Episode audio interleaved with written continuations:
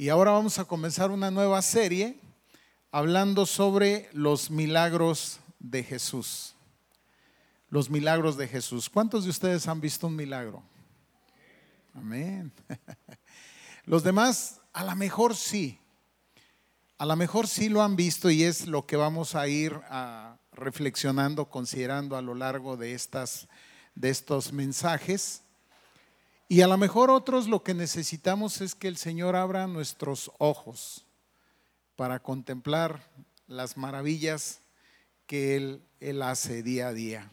Pero bueno, el tema de hoy es cuál es el propósito de los milagros. O sea, vamos a ir a los evangelios, vamos a estar revisando eh, juntos algunos de los milagros de Jesús. Pero bueno, ¿cuál es, ¿cuál es el propósito de los milagros? Para esto le voy a pedir que vaya en su Biblia al Evangelio de Juan. El Evangelio de Juan en el capítulo 20. Evangelio de Juan capítulo 20. Y vamos a leer el, el, del capítulo 20, vamos a leer el versículo 30 y el 31. Acá lo tenemos. Le voy a pedir que lea, leamos juntos estos dos versículos. Vamos a leerlo. Dice la palabra del Señor, hizo además Jesús, todos juntos, hizo además Jesús muchas otras señales en presencia de sus discípulos, las cuales no están escritas en este libro pero estas se han escrito para que creáis que Jesús es el Cristo, el Hijo de Dios, y para que tengáis vida en su nombre. Obviamente Juan está hablando de su evangelio, pero esto lo podríamos traspolar a los cuatro evangelios, en donde se da testimonio, digamos, de la, de la vida de Jesús, de las obras de Jesús y en concreto del tema que hoy nos ocupa, que son los milagros. Entonces, de entrada nos dice el apóstol Juan, Jesús hizo muchas otras señales en presencia de nosotros, estoy parafraseando, las cuales no están escritas aquí, pero estas, o sea, las que sí están, las hemos puesto o, o han sido puestas para que creáis que Jesús es el Cristo, el Hijo de Dios, y para que creyendo tengáis vida en su nombre. Ahora pasen dos páginas, dos páginas, y nos encontramos con el libro de los Hechos. Es decir, ya estamos ahora con la iglesia primitiva, la iglesia naciente. Los discípulos han comenzado con su ministerio anunciar llevar, proclamar el Evangelio, esta buena, esta buena noticia. Y tenemos aquí a Pedro dando su, su primer predicación, su primer sermón, diríamos. Y entonces en el versículo 22 de este capítulo 2 dice lo siguiente, vamos a leerlo juntos. Varones israelitas, oíd estas palabras, Jesús Nazareno varón aprobado por Dios entre vosotros con las maravillas, prodigios y señales que Dios hizo entre vosotros por medio de él, como vosotros mismos sabéis. Señor, delante de ti estamos. Hemos leído tu palabra y ahora pedimos que tu Espíritu Santo nos ilumine, nos dé revelación, Señor, para que podamos no solo entenderla, sino también, Señor, a encarnarla en nuestra vida y vivir de acuerdo a ella cada día. Ponemos delante de ti la vida de cada uno de los que estamos aquí. Rogamos, Señor, que pongas paz en nuestros corazones y que tú, Señor, hables pues a través de tu siervo. Te alabamos, te bendecimos en el nombre de Jesús. Amén y amén. Bueno, hemos leído dos pasajes. En primer lugar, decirles que los milagros de Jesús son hechos sobrenaturales. Son hechos sobrenaturales. Necesitamos detenernos. Lo que voy a hacer ahora, por cierto, es una introducción. ¿Sí? Voy a hacer una introducción alrededor de este tema, los milagros de Jesús, para que podamos entender un poco más acerca de ellos, pero también cuál es el propósito, o sea, por qué Jesús hace lo que hace. Y hoy día podría estar haciendo lo que está haciendo y que pudiéramos nosotros, ¿verdad?, abrir nuestros ojos espirituales y ver cómo Dios sigue obrando, sigue operando en medio de nuestras vidas. Entonces son hechos sobrenaturales y nos detenemos para explicar un poquito más sobre el tema de lo sobrenatural. Si yo digo que esta Biblia está sobre la mesa, se entiende que no está abajo de ella, ¿no? Bueno, entonces cuando decimos sobre, es por encima, que excede, que está más allá de lo natural, que está más allá de lo, de lo natural. Y ya aquí entramos en un tema muy interesante que tiene que ver referente a si la realidad como nosotros la observamos o como nosotros la consideramos es todo lo que existe o hay algo que la trasciende. Entonces lo que nos muestra la Biblia es que la realidad como nosotros la conocemos, pues esto es a lo que llamamos naturaleza, es decir, lo creado. Se me ocurre que para entenderlo lo veamos así. Pensemos en un círculo y ese círculo es la realidad natural, como la conocemos. Pero rodeando a este círculo hay otro círculo más grande. Un círculo que está más allá, que está sobre, que está por encima, que la trasciende a la realidad como nosotros la conocemos. Entonces, cuando hablamos de lo natural, estamos hablando, perdón, de lo sobrenatural, estamos hablando justamente de eso, ¿sí? Lo que está más allá del universo observable. Ahora, la ciencia limita sus explicaciones a los fenómenos naturales, es decir, a lo que compete al primer círculo. Ahí está la ciencia tratando de dar explicación a esas cosas. Pero lo sobrenatural, lo que está por encima, en el segundo círculo, no puede ser explicado por la ciencia, no hay manera de explicarlo. ¿sí?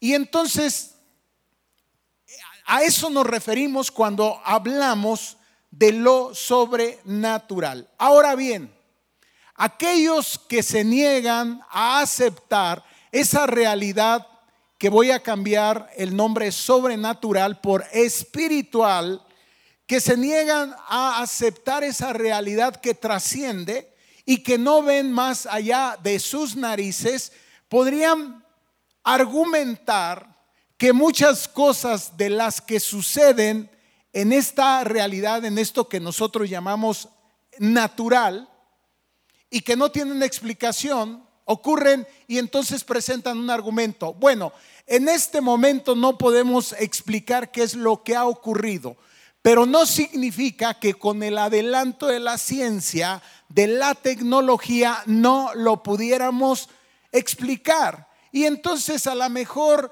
lo que considera sobrenatural dejaría de ser sobrenatural para convertirse en natural. ¿Me expliqué?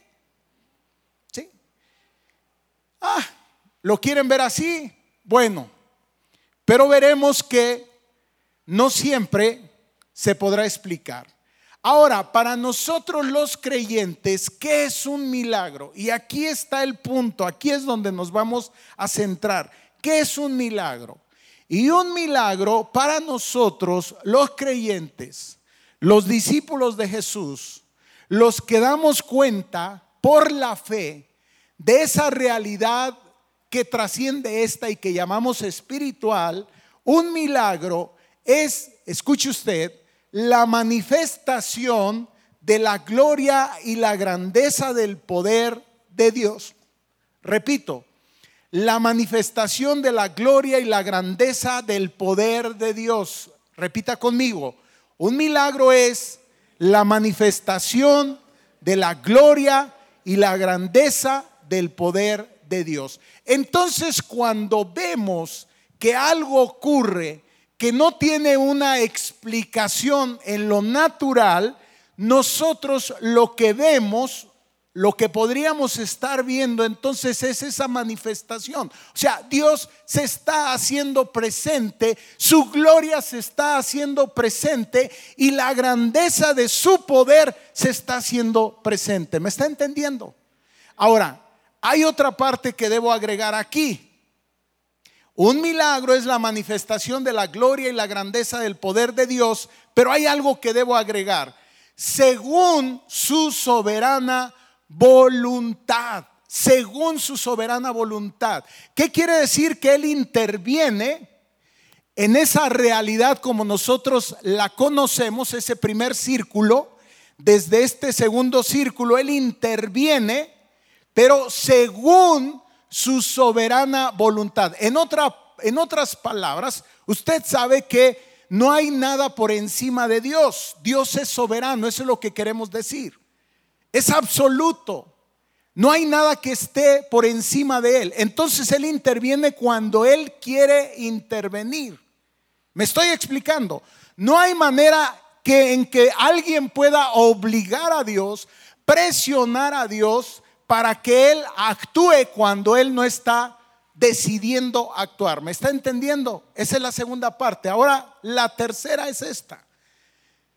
Según su soberana voluntad, para el cumplimiento de un propósito eterno. ¿Qué quiere decir? Que cuando Dios interviene es porque tiene un propósito que eterno. Entonces podría leer toda la definición, mi definición, esa, esa es mía, me responsabilizo de ella y esa la, la recibí mientras me bañaba. Le estaba platicando a mi esposa, dije, aquí, aquí está ahora. Un milagro es la manifestación de la gloria y la grandeza del poder de Dios según su soberana voluntad para el cumplimiento de un propósito eterno. Amén. Si usted entiende esto, le va a cambiar la perspectiva. Usted va a conocer más acerca de Dios, cómo es que Dios obra, cómo es que Dios actúa. Jesús es Dios, es el Hijo de Dios. Entonces a través de su actuar podemos entender justamente esto, que Dios se está manifestando, que su gloria se está manifestando, que la grandeza de su poder se hace presente, que su voluntad se está expresando y que se está cumpliendo un propósito eterno. Entonces, el milagro siempre tiene una intención, siempre tiene una intención, manifestar y revelar la persona de Dios mostrándonos su reino. Nos hace ver justamente eso que nos trasciende, la grandeza de eso. Los milagros, tratando nosotros de entender los seres humanos, lo que nos trasciende y lo que nos trasciende muchas veces está aquí revelado en la palabra. Entonces tratamos de entender qué bueno, Dios nos da la ciencia, el conocimiento y todas estas cosas. Entonces los milagros en los evangelios se han clasificado en cuatro grupos. Curaciones, es decir, sanidades, exorcismos, resurrecciones y control sobre la, la naturaleza. ¿Qué nos hace saber esto? Nos hace saber del dominio, del poder y de la autoridad de Dios sobre todas estas cosas, sobre todo lo creado. ¿Sí? No hay nada que esté por encima de Dios, nada. Ahí está. Ahora, no sabemos cuántos milagros Jesús hizo. No sabemos. Podemos contabilizarlos en los evangelios, o sea, lea los evangelios. En ellos se encuentra con Jesús se encuentra con sus palabras, se encuentra con su obra, sus hechos. No sabemos entonces cuántos milagros Jesús hizo, porque no todos fueron escritos, fue lo que acabamos de leer ahí. No todo fue escrito. ah, más o menos hay un registro de unos alrededor de unos 39 milagros, pero sabemos que hizo muchísimos más. Dice Juan en este mismo evangelio, en el capítulo 21, 25, poquito adelante de lo que leímos, y hay también otras muchas cosas, dice, que hizo Jesús, las cuales si se escribieran una por una, dice, pienso que ni aún en el mundo cabrían los libros que se habrían de escribir. En otras palabras, si cada persona contara su historia, cada persona que tuvo un encuentro con Jesús detallara, escribiera alrededor de lo que vivió, de lo que experimentó, déjeme decirle algo, dice, no habría manera de poner tantos libros en este, en este mundo. Y yo digo, sí, también ya lo leímos. Él dijo, hizo además Jesús muchas otras señales en presencia de sus discípulos, las cuales no están escritas en este libro, pero estas se han escrito. Y aquí está el punto. ¿Por qué tan poquitas? ¿Por qué 39? ¿Por qué no 100? Se escribieron las suficientes para que creáis que Jesús es el Cristo. Y vamos a ver que esa es parte de la intención de el propósito del milagro. No solo veremos, no solo es manifestar la gloria y la grandeza de Dios, de su poder, sino también es provocar algo en el corazón del hombre y de la mujer. Y es esto, pero estas, las que se escribieron, se escribieron con un fin, con un propósito, que creáis que Jesús es el Cristo, el Hijo de Dios, y que para qué creyendo tengan vida en quién, en su nombre. Para eso. Entonces, resumiendo, hay un doble propósito en los milagros de Jesús. Uno, anunciar y manifestar ese reino que nos trasciende, esa dimensión espiritual que está más allá de lo que observamos. Dos, la llegada del Mesías, como ese reino, esa realidad ahora incide, penetra esta realidad como nosotros la conocemos de manera concreta. Dice el verbo se hizo carne y habitó entre nosotros y vimos que su gloria, es decir, Dios mismo irrumpe en la creación, en la naturaleza como nosotros la conocemos. Entonces anuncia y manifiesta el reino de Dios y la llegada del Mesías. Pero también pretende o busca mover los corazones al arrepentimiento. Esto es a volverse a Dios. A volverse a Dios. Entonces, en primer lugar dijimos, anuncia el reino y manifiesta la llegada del Mesías, es decir, a Jesús como el Hijo de Dios, como Dios mismo, como ese verbo encarnado. El Evangelio de Juan en el capítulo 14, versículos 10 y 11 dice, Jesús les dice a ellos, Jesús había dicho, el Padre y yo uno somos, y sabe lo que hizo la gente, los escribas, los fariseos, se rasgaron las vestiduras y dijeron, ¿cómo es posible esto? Blasfemias. Este hombre está blasfemando, esto es una herejía. Y entonces les dice Jesús, ¿no crees que yo soy en el Padre y el Padre en mí? Las palabras que yo os hablo, no las hablo por mi propia cuenta, sino que el Padre que mora en mí, Él las, Él hace las obras. Creedme que yo soy en el Padre y el Padre en mí. De otra manera, creedme por las mismas obras. Déjame te lo parafraseo. Jesús está dando un mensaje que no es sino el mensaje que hay en el corazón del Padre. Entonces nos está revelando al Padre, está manifestando la gloria, la grandeza de su poder. Pero no solamente esto, Jesús ahora les está diciendo, ok, el Padre y yo uno somos, pero está bien, está bien, ustedes no, no son capaces de creer eso, está bien, pero hay algo que ustedes están viendo, lo que ustedes están viendo es las obras que yo estoy haciendo. Y las obras que estoy haciendo manifiestan su gloria y la grandeza de su poder. Entonces créanme por las obras que yo estoy haciendo. Ahí está ese propósito de Dios. Déjeme decirle que no todas las personas lo entendieron y no todas las personas recibieron con beneplácito ni las palabras ni las obras de Jesús, digamos sus milagros. No todas las personas. Sabemos que algunas entraron en una situación de controversia con él. Principalmente sabemos que los escriba, los maestros de la ley, los fariseos. En una ocasión ante una de estas obras, Jesús sana a un mudo endemoniado. Aunque les decía a los hermanos, quizá lo más correcto es decir a un endemoniado que había quedado mudo, porque podríamos pensar que todos los mudos están endemoniados y eso no es correcto. Iremos viendo esto poco a poco.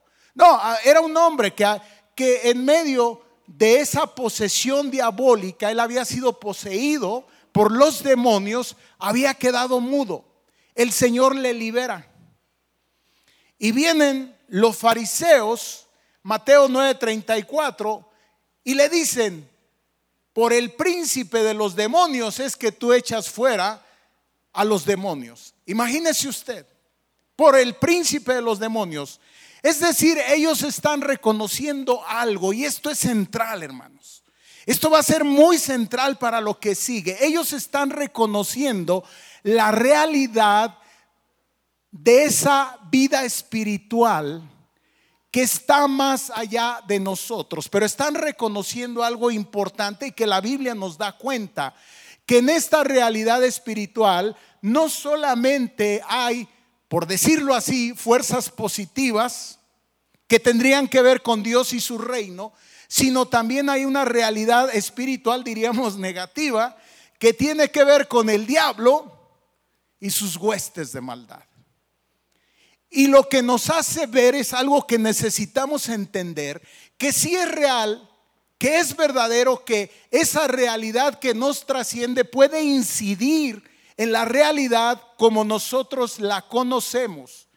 El asunto es quién de esas fuerzas interviene, las fuerzas del bien comandadas por Dios o las fuerzas del mal comandadas por el enemigo. Y ellos están reconociendo aquí que cierto tipo de milagros pueden no venir de parte de Dios, sino venir de parte de quién? Del diablo. Y yo les digo, ¿y esto es real? Sí, y hablaremos de ello. El cuidado que la iglesia debe de tener, porque de la misma manera que esa realidad que nos trasciende puede irrumpir en la vida natural, la vida natural nosotros, dígase, podemos mover fuerzas espirituales, pero no necesariamente fuerzas que tienen que ver con el reino de Dios, sino con fuerzas que tienen que ver con el enemigo. Y hablaré ahorita un poco sobre esto. Entonces, ¿cómo distinguir un milagro que viene de parte de Dios de uno que no tiene nada que ver con Dios? Regresamos a la definición. Manifiesta la gloria de Dios la grandeza de su poder, Dios soberanamente interviene con un propósito. ¿Me está entendiendo? Con un propósito. Hay un propósito de Dios ahí en aquello. Ahora bien, no solamente los fariseos rechazaron la obra de Jesús, ciudades enteras, escúcheme, ciudades enteras rechazaron la obra de Jesús. Hay un momento en el cual Jesús se lamenta de tres ciudades, concretamente Corazín, Bethsaida y Capernaum. Déjeme decirle que en ningún lugar, como en estos tres, Jesús hizo más milagros. ¿Y qué cree que pasó? La gente, ya lo vimos, creyó en Jesús. No, endureció. ¿Qué endureció su corazón? Lo que significa es que no necesariamente un milagro podría acercarnos más al Señor. Yo conozco mucha gente a la cual el Señor parece que le hace el milagro y se aleja más. Ah, podría decir tantos casos. Uno de ellos el que ora por trabajo y después no tiene tiempo para congregarse, para buscar a Dios. Uno, uno de tantos. Pero en fin, el Señor se lamenta de estas tres ciudades y les dice, y les recrimina, les dice, miren, Si en Sodoma y en Gomorra se hubieran hecho todos los milagros que se han hecho aquí, tiempo hace que se hubieran arrepentido. Y ustedes, ustedes han endurecido el corazón. Por eso les digo una cosa, hice la sentencia. Cuando venga el día del juicio, va a haber más misericordia para ellos que para ustedes. Tremendas palabras del Jesús, del Señor. Siguiente, todos los milagros de Jesús son para el bien. Todos, absolutamente para el bien, para nuestro bien, para el bien de aquellos que nos rodean. Nunca realiza un milagro para castigar o hacer caer fuego, aunque algunos de sus discípulos se lo pidieron. Señor, haznos el milagro, mira que caiga fuego y acaba con toda esta gente. Imagínense que Jesús respondiera ese tipo de peticiones. No, yo, yo hubiera acabado con no sabe usted cuántos. No se preocupe, usted no está en la lista. Siempre son para el bien. Ya dijimos, manifiestan la gloria de Dios, dan cuenta de Jesús como el Hijo de Dios, el Mesías esperado. Y a través también de los milagros hay algo que Jesús nos muestra. Y es donde en lo que sigue, las siguientes predicaciones nos vamos a, enfocar. Que Él, teniendo, escuche usted, el dominio, la autoridad y el poder, el dominio, la autoridad y el poder, estando por encima de cualquier cosa, puede vencer a los eternos enemigos de la humanidad. ¿Qué digo puede vencer? Ha vencido a los eternos enemigos de la humanidad, consecuencia de nuestro pecado. O sea, hemos dado lugar justamente a esto. Uno de ellos, el hambre. Usted sabe que el primer milagro de Jesús fue convertir el agua en vino. Esto no es justificación para alcoholizarse. Usted sabe que para los judíos el vino es señal de bendición. Si no lo sabe, bueno, hoy sépalo. Y el vino tiene un, lugar especial. Y Jesús es invitado a las bodas de Cana. No voy a predicar ahora de esto, nada más quiero ir mostrándoles cómo es que Dios, a través de Jesús, el que tiene el dominio, la autoridad y el poder vence a los eternos enemigos del hombre. Y aquí está una, el hambre, la carencia, la limitación. ¿Sabe lo que hace? Él convierte el agua en vino y ¿sabe qué hace? Del mejor vino y lo hace qué? En abundancia. Mire, yo le decía algo, sería bueno y ojalá que en este tiempo usted pudiera hacer una línea del tiempo de su propia vida. ¿Qué es esto? Agárrese una hoja, pinte una línea y vaya poniendo los años que usted lleva de vida y empiece a observar la manera como Dios ha actuado en su vida y va a descubrir algo. Grandes cosas el Señor ha hecho contigo. Cuando yo empiezo a ver esto, yo puedo ver que efectivamente Jesús es el Dios de la provisión y que Él justamente da y da en abundancia. Y yo puedo irte contando a lo largo de este tiempo milagro tras milagro en el cual no hay una explicación dentro del orden natural, sino de alguna manera puedo identificar la intervención de Dios de manera directa o utilizando algún recurso alguna persona. Y puedo pensar referente a esto un día que estamos, y creo que lo he platicado aquí, a la mesa y nos sentamos con la familia, ¿sí? Ah, con limitaciones. Yo no sé si decir en una condición de pobreza, porque cuando reviso creo que no fuimos pobres, porque la presencia de Dios estuvo ahí con nosotros, pero sí humildes, limitados. Y en una ocasión mi padre no tenía trabajo y nos sentamos a la mesa y no había comida, no había alimento.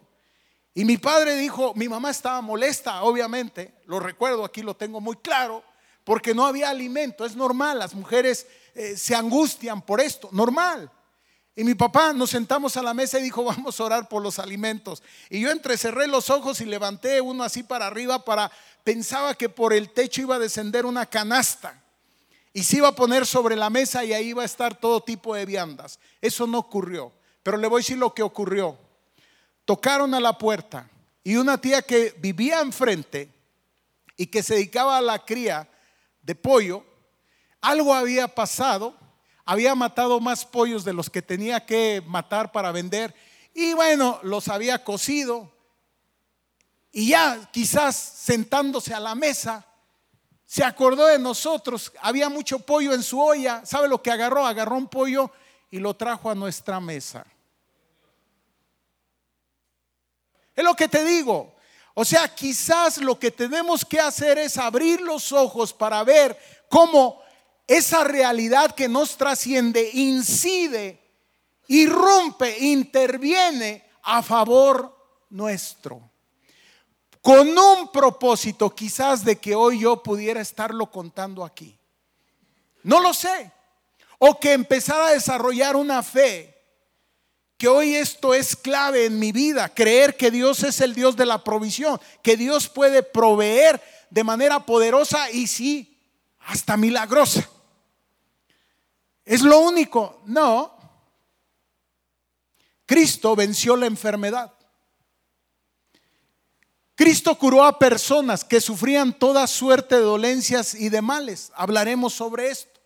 Porque algunos se curan o se sanan porque algunos nos parece que no, no se sanan cuando a lo mejor otra vez tenemos que abrir los ojos y tratar de entender, regresar a la definición y decir cuál es el propósito, cómo Dios está manifestando su poder y su gloria y cuál es el propósito eterno que Él tiene en medio de esto, pero lo veremos. Y recorrió Jesús toda Galilea enseñando en las sinagogas de ellos y predicando el Evangelio del reino y sanando toda enfermedad y toda dolencia en el pueblo. Lo he platicado, te digo, voy recorriendo mi vida y he platicado muchas veces aquí la sanidad de mi padre cuando fue desahuciado por un cáncer súper, ultra, mega agresivo. ¿Sí? Mi hermano y yo frente a los médicos dándonos el parte médico y diciéndonos no hay esperanza. Aún pronosticando dentro de lo conocido, dentro de la realidad de los conocimientos que se tienen, la realidad como la conocemos, hombres de ciencia, diciéndonos tres meses de vida. Llévenselo para que descanse y le vamos a dar algunos paliativos para disminuir el dolor, pero este no se salva, este no se sana. Bien, y sin embargo, en la mañana les platicaba, hay un momento en el cual Dios interviene. Dos hombres, el urólogo y el oncólogo, lo revisan. Ven lo mismo, se retiran y discuten. Lo vuelven a revisar, se retiran y discuten. Y dice mi papá que los internos en un centro de especialidades, Centro Médico de Occidente en Guadalajara, un centro de especialidades, los internos, lo seguían y escuchaban y opinaban y regresaban y lo veían y hasta que llega el oncólogo y lo único que le dice a mi padre es, aleluya, don Juan. Esto es un milagro. Está limpio. Ese es el oncólogo y el urólogo, vea usted, se acerca con cierta, cierto escepticismo y le dice, don Juan, ¿qué le digo? Si usted es un creyente, usted me va a decir que esto es un milagro. Yo soy un hombre de ciencia, entiéndame. Y yo lo que digo es que para lo que veo acá no hay explicación. Se acabó. Dos posiciones en cuanto a una misma realidad. Un hombre de ciencia que dice esto es un milagro y otro que dice hoy no hay explicación, quizás un día lo podamos saber qué fue lo que pasó ahí. Usted quédese con la que quiera. Yo me quedo con la intervención de Dios, Dios interviniendo. Él es otra vez soberano. El Señor sana toda enfermedad, dice, y toda dolencia en el pueblo. Sanó a ciegos, a sordos, a lisiados, a leprosos, a epilépticos. ¿Sabe algo? Su poder curativo no tiene límites. Entonces, que me sane? Bueno, Él es soberano. Se fija por qué la definición. Él ejerce su voluntad y es plena. Y cuando lo hace tiene un propósito que eterno. Si no, no lo vamos a entender, nos vamos a quebrar la cabeza. Porque aquí sí? porque allá no? Después llamaban a mi papá para que orara por los enfermos porque creía que a través de él se iban a sanar. Y él decía, no, yo levantaba las manos y decía, no, yo solo he recibido la gracia de parte de Dios. ¿De qué otra manera el Señor actúa? Desastres naturales. Es decir, Jesús se pone, hace milagros a través, eh, digamos, irrumpiendo o tomando control de la misma naturaleza. Y estoy seguro que recuerdas muchos casos. El caso de la tormenta, en donde casi se ahogan y llega el momento en el cual Jesús se levanta y le dice a la tormenta, cállate, enmudece, y dice que se queda quieto. Y los discípulos se van de espalda y dicen, ¿quién es este? Que aún la naturaleza le obedece. ¿Ve usted? Los espíritus malvados, a estos que tanto miedo le tenemos y no me diga que no. Déjeme decirle que mientras nosotros le tememos a Jesús, los espíritus le temían. Le temían. Pregúntele al endemoniado Gadareno, ¿no? Vinieron y le dijeron los espíritus, ¿Qué tienes con nosotros Jesús? ¿Se fija? Vea usted entonces la obra de Jesús a través justamente de los milagros. Y por último, la muerte. La muerte. Este adversario al que la Biblia llama el último enemigo y que en algún momento parece que nos vence a todos. Y digo parece que nos vence a todos porque ahora le explico algo. La Biblia dice que Él Señor Jesús venció a la muerte. Amén. Y nada mejor que explicárselo con mi propia experiencia. Cuando llego a ese momento en donde estoy a punto de, irme de este mundo, la experiencia que tengo no fue nunca de enfrentar la muerte. Dios lo sabe que lo que estoy diciendo ahora delante de Él, Él está por testigo lo que yo viví. No estoy mintiendo, no estoy tratando de engañar a nadie ni tratando de ser un sensacionalista.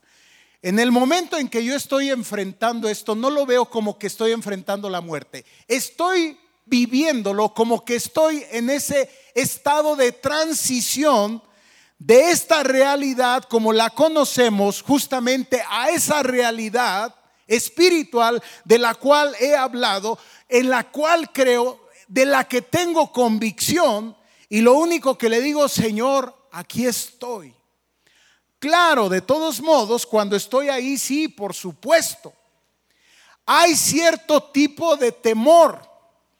Pero sabe algo, yo no tengo que luchar con la muerte, no tengo que enfrentarme a ella, no tengo que pelearme con ella. Jesús ya peleó con la muerte y la venció.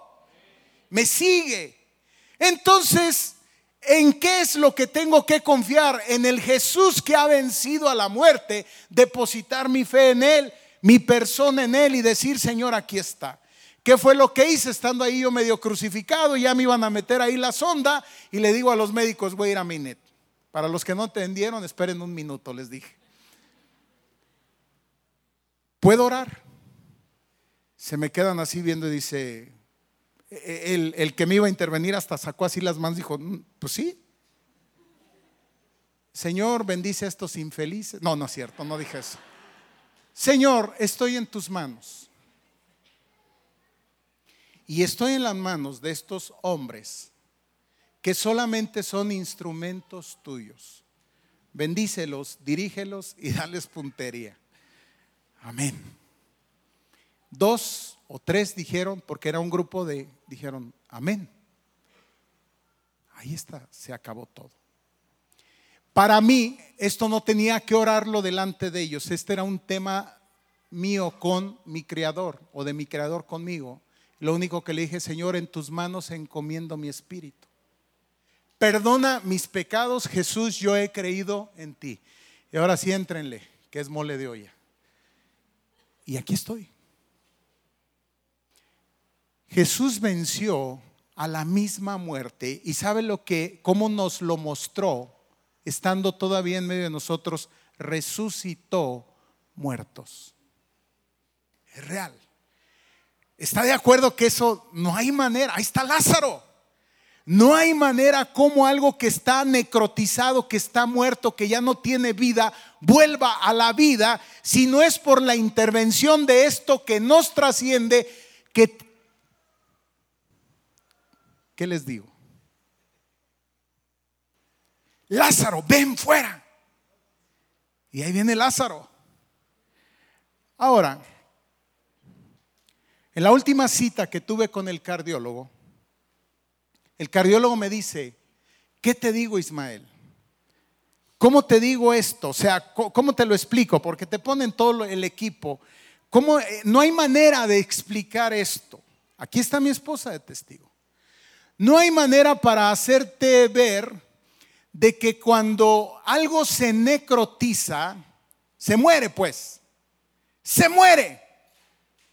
Lo bueno del corazón es que es un músculo muy noble que puede funcionar así y me lo explica, como una llanta que trae un parche. Y esa parte se murió. Bueno, eso dice la ciencia, que se murió. Pero ¿cómo te explico que esa parte que está muerta se está regenerando, está teniendo vida? ¿Cómo? No hay manera. Ismael, pues eres un milagro, pues. Te deben de querer mucho allá arriba. Le dije, no, eso ten la seguridad que sí. Estoy, está quedando claro. Trasciende, va más allá. Nos sorprende. Yo sé que a algunos esto les genera incredulidad. Yo lo sé porque yo he estado ahí. Yo me he sentado de aquel lado y he dicho, qué fácil. Quizás por eso también a veces es difícil por nuestra propia incredulidad. A veces. No lo sé. Entonces, la misma muerte fue conquistada por Jesús. ¿Dónde está, oh muerte, tu aguijón? ¿Dónde, oh sepulcro, tu victoria? No dice Pablo, porque el aguijón de la muerte, ¿qué es? ¿Qué es? El pecado. El pecado. O sea, cuando llegamos ahí, de lo que tomamos conciencia es de todo lo mal que está en nosotros. Vamos a llegar ahí. Pero si nosotros entendemos lo que estuvimos predicando sobre la gracia, justificados pues por la fe tenemos paz para con Dios, podemos descansar en Jesús aún llegado ese momento. ¿Me estoy explicando? Confiar y decir, Señor, si este es el tiempo, si este es el momento, si así lo has decidido tú, aquí está. Y si no, Señor, extiéndeme tu gracia. Obra en mí. Manifiesta tu, tu gloria y tu poder según tu soberana voluntad en ese propósito eterno que tú tienes para mi vida. Yo me he quedado acá para vivir por vivir. ¿Usted cree que me he quedado acá para vivir por vivir? No, me he quedado acá porque hay un propósito eterno. ¿Me sigue?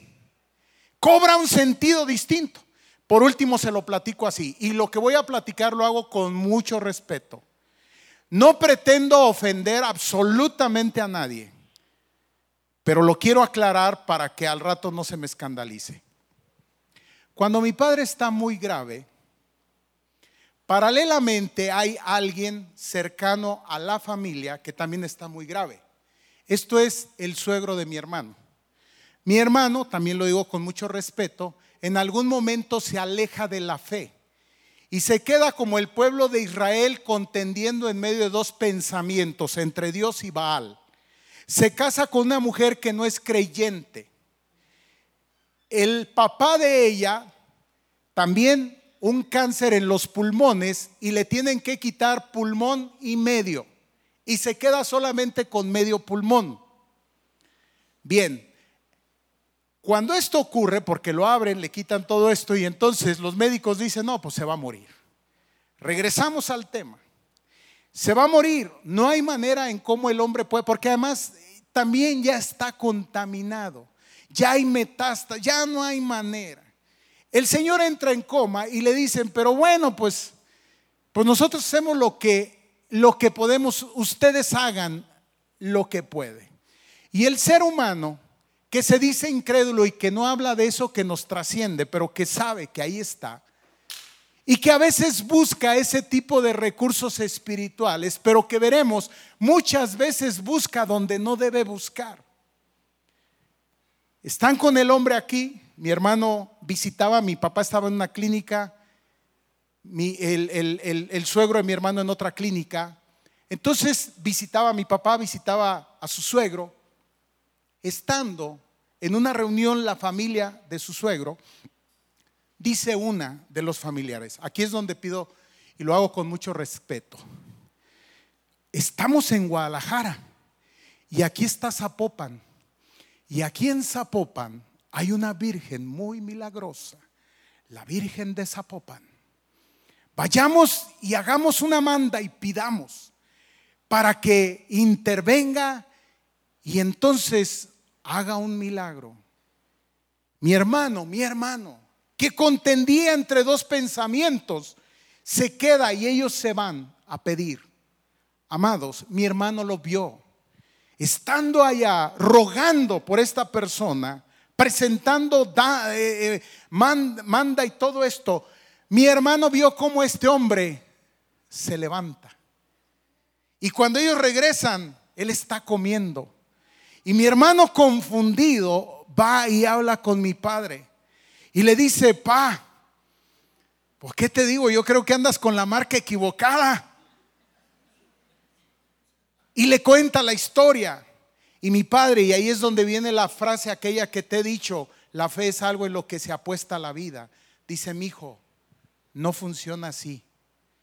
Yo no voy a comprometer mi fe y mis convicciones por la vida la fe y las convicciones están por encima de la vida. Y le recuerda el pasaje de Job, aunque él me matare, con todo en él confiaré. Mi hermano se queda así, se retira, el hombre se recupera, regresa al rancho, mi papá se queda a seguir su proceso, a las dos semanas el hombre muere. Mi papá viviría por 38 años más. ¿Me entendió? ¿Qué es lo que estoy diciendo? Es cierto, podemos incidir. Pero vea usted cómo entonces esto contradice donde comenzamos la definición. Dios muestra su gloria y su poder, soberanamente su voluntad para un propósito eterno. Y entonces lo que tenemos allá es todo un tema alrededor de la idolatría, lo cual Dios lo condena.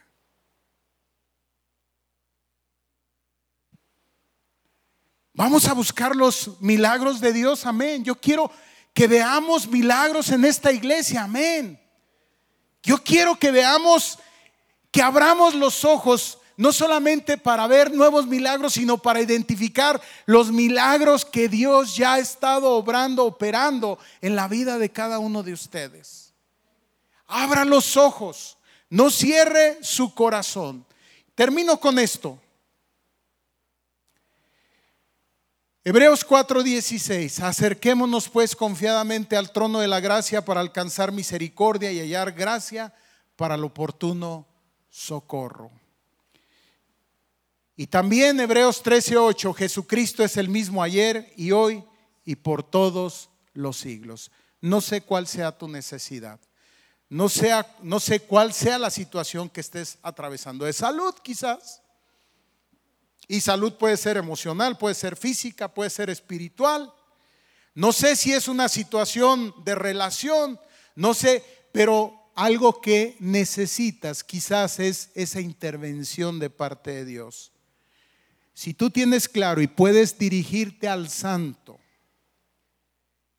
con esa reverencia y decirle, Señor, quisieras tú, como aquel hombre que se acercó y le dijo, quisieras limpiarme, entendiendo esa grandeza y decirle, Señor, tú eres soberano.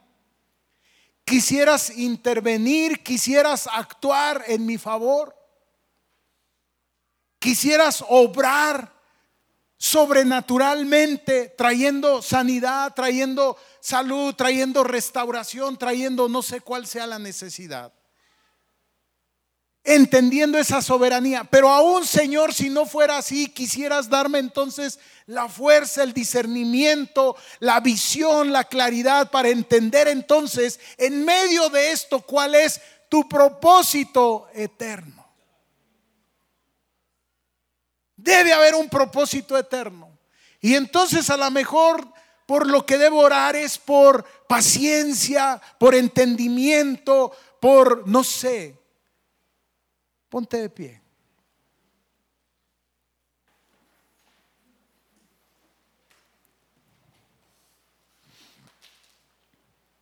Y si tú has entendido este mensaje con claridad, ahí en tu lugar puedes inclinar tu rostro y orar quizás algo como esto delante de Dios ante esta necesidad de intervención divina que tú tienes en medio de esa situación, en medio de esa condición.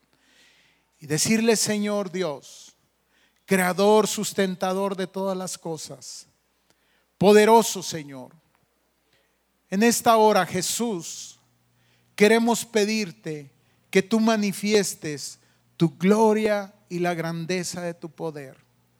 Entendemos, Señor, que no hay manera de presionarte. No hay manera, Señor, de obligarte porque tú eres soberano. Tu voluntad, Dios, es absoluta. Pero también he entendido que tú siempre actúas en favor de los que aman. Señor, en esta hora delante de ti, pedimos que tu presencia se muestre, se manifieste en este lugar, trayendo sanidad, trayendo liberación, trayendo restauración a la vida de las personas. Señor, ten una intervención. Que interviniendo tú, Señor, podamos identificar que también a través de ello tú quieres que nos volvamos a ti. Que vayamos y que publiquemos tus obras, que demos cuenta para que otros crean, Señor, para que otros vean la gloria y la manifestación de tu poder.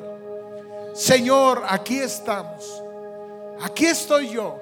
Yo te doy gracias, Señor, por todo lo que tú has hecho en mi vida y en la vida de aquellos que amo, mi familia, en la vida de la iglesia.